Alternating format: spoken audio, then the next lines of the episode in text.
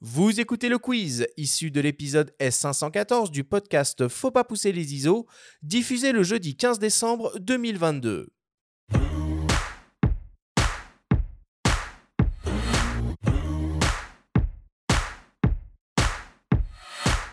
Jérémy, le principe du quiz est très simple. Nous avons reçu des questions de la part de nos auditeurs qu'ils t'ont posées via notre compte Instagram. Nous en avons sélectionné quelques-unes et tu vas avoir seulement 30 secondes et pas une de plus pour tenter d'y répondre le plus clairement possible. As-tu bien compris la consigne? Ouais. Alors c'est parti. Première question qui nous vient d'un dénommé Jules Perret. Jules se demande quel est l'animal que vous voudriez le plus photographier. Alors, euh, des animaux de chez nous?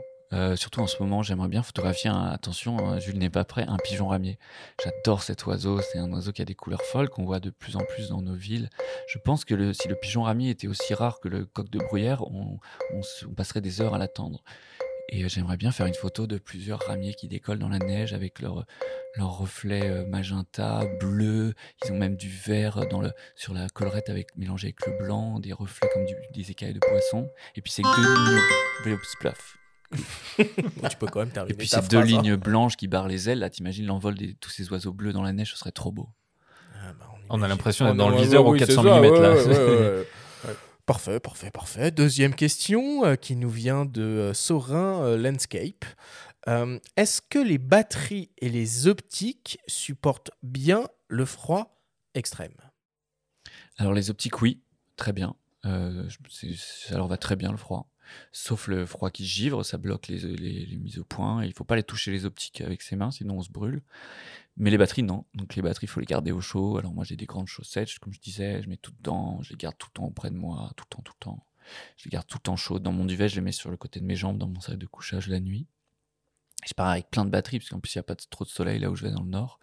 Donc je pars avec une bonne douzaine, quinzaine de batteries. Ah ouais, quand même, ça fait du poids en plus tout ça. Ouais, mais bon, quand celles ça- du Z9, elles sont pas petites. Quoi. Ouais, Ah, les Z9, je pars avec 9, 10. Mais avant, quand j'avais des, des plus petites, euh, au moins 10. hein.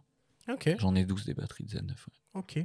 Alors, je profite hein, de, de, ce quiz hein, parce que euh, Sorin Landscape nous avait posé une question il y a quelques semaines à l'occasion euh, de la diffusion de notre guide des meilleures optiques euh, 2022. Euh, il avait eu une expérience un peu euh, désagréable avec certains objectifs de, de constructeurs tierces avec des problèmes de front et de back focus. Il se demandait du coup à quoi c'était dû et est-ce que ce phénomène était toujours possible sur de l'hybride? Alors déjà, pour euh, commencer à répondre, donc les problèmes de front et de bas de focus donc, interviennent uniquement quand on travaille avec, euh, avec un système euh, réflexe. hein. donc tout ça euh, disparaît euh, normalement. Mais là, je vois Jérémy qui fait Non, des, non, des- non, des- des- grands mots. Non, non, j'ai des amis chez Canon et Nikon qui ont des vrais problèmes de, de front focus et de back focus en hybride. En hybride? Quand on utilise la bague euh, de conversion, donc Mhm. FTZ ou FRF.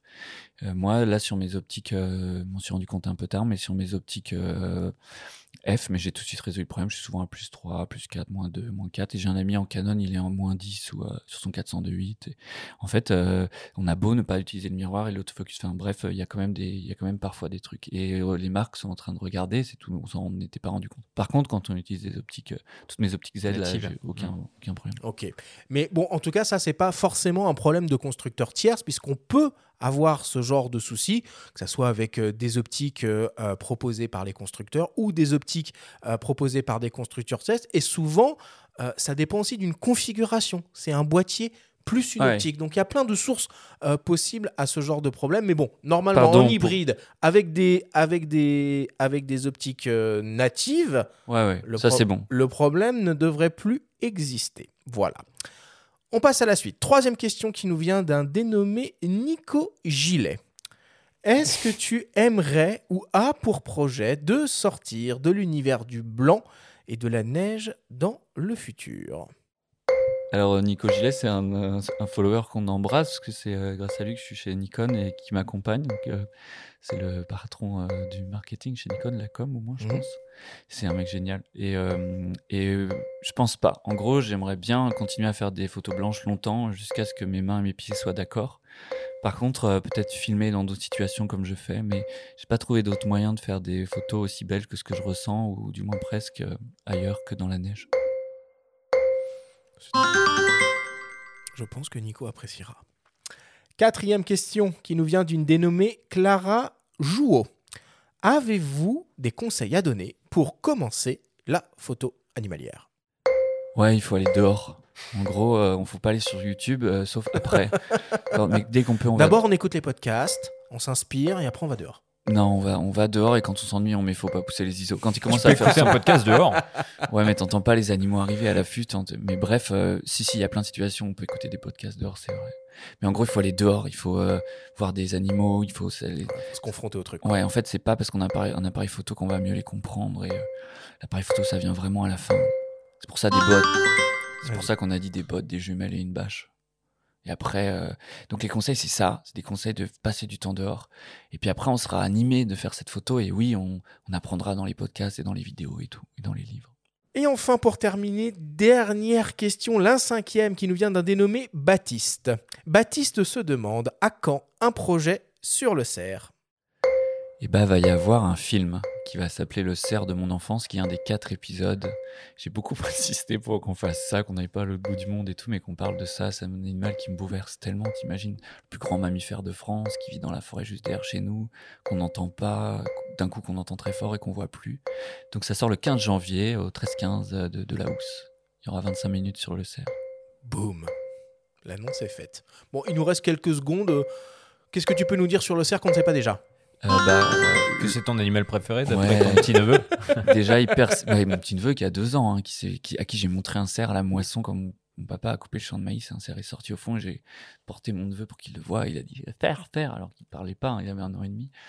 Et, euh, ouais, j'ai un peu, un peu triché. Ça, je sais pas si ses parents lui en veulent, m'en veulent ou pas, mais il va adorer les cerfs au moins un an ou deux encore.